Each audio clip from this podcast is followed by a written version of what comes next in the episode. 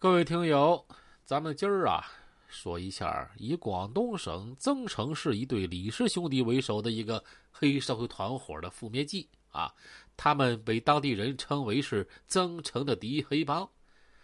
这李氏兄弟涉嫌强买强卖、敲诈勒索、寻衅滋事、开设赌场、故意伤害、非法持有枪支、偷税漏税等多种违法犯罪行为。已经查明。他们涉及的犯罪案件多达几十起。俗话说：“多行不义必自毙。”广东警方为他们布下了天罗地网。二零一三年的三月十九日，李氏兄弟黑恶势力犯罪团伙头目啊，哎呀，我也不知道现在为什么在说这些人这个这个人名的时候啊，还某某某。你说这个都是犯罪分子了，你这还欲语还休干嘛呀？名字还打马赛克，是不是啊？咱们啊啊，别叫他李路某，什么李武、李寿某了，我给他起个名叫，呃，李路强啊，李寿强吧，啊，甭管叫什么，反正就是这俩货啊。李氏兄弟黑恶势力犯罪团伙头目李路强，在他的住所被警方抓获，几乎同时，他的弟弟李寿强啊。也在家中被抓获。李路强，时年四十五岁，被马仔称为路爷。李寿强呢，四十二岁，在黑社会团伙中担任二把手的角色。除了这两个首恶被抓获之外，当天广州警方还派出了七百八十名警力，共分成十六个抓捕小组，同时行动，抓获了。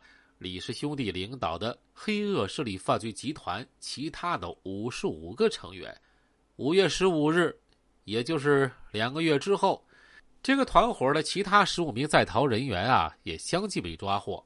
至此，盘踞增城十几年，被称为增城第一黑帮的李氏兄弟黑恶势力犯罪团伙，其骨干成员啊，全部落网。在抓捕行动中，警方缴获了非制式手枪、仿制手枪、子弹和管制刀具等作案工具。至此，这个一贯通过强买强卖、敲诈勒索、寻衅滋事、故意伤害为手段的涉黑团伙就宣告覆灭。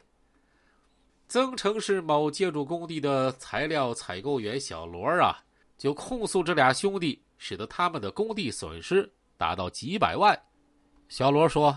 他们公司承接了一个施工面积只有几十万平方米的小工程，但是作为采购员的他正准备购买第一批混凝土的时候，却接到老板的电话，要求他放弃原来的购货渠道，而是给了他一个神秘的购货电话。小罗发现啊，同样的混凝土，新的价格要比老渠道的价格高出许多，平均每立方就多出三十元。这就意味着老板搁这工地上付出的成本啊就更多了。老板为啥要做这样的傻事儿呢？这让小罗百思不得其解。他算了一下，如果按照新的价格购买混凝土的话，他们的成本要增加一百多万元。但是这仅仅只是个开始。小罗发现，他还得通过这个神秘电话去购买高价水泥。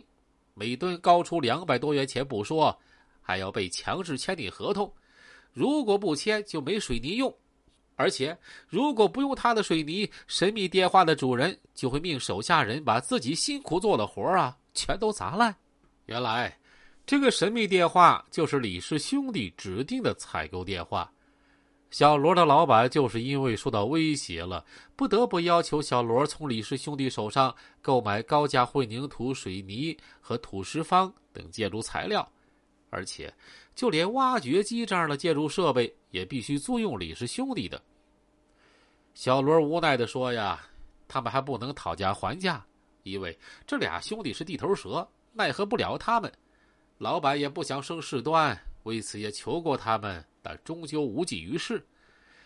当地许多建筑老板都有过同同遭遇，一些人开始还尝试反抗，但迅速遭到李氏团伙的殴打。后来就几乎没有人敢不听李氏兄弟的话了。由于这些建筑工地都没有摄像装置，所以呀就没能录下李氏团伙在工地作恶的画面。但是警方啊提供了另外一段录像，足以反映这个团伙的残暴。一三年一月份，在增城市新塘镇发生的一起故意伤害事件中，李寿强指使手下十几个壮汉围殴一个男子。警方事后侦查了解到，李寿强指使马仔如此凶残的暴打这个男子啊，起因仅仅是一起小小的停车纠纷。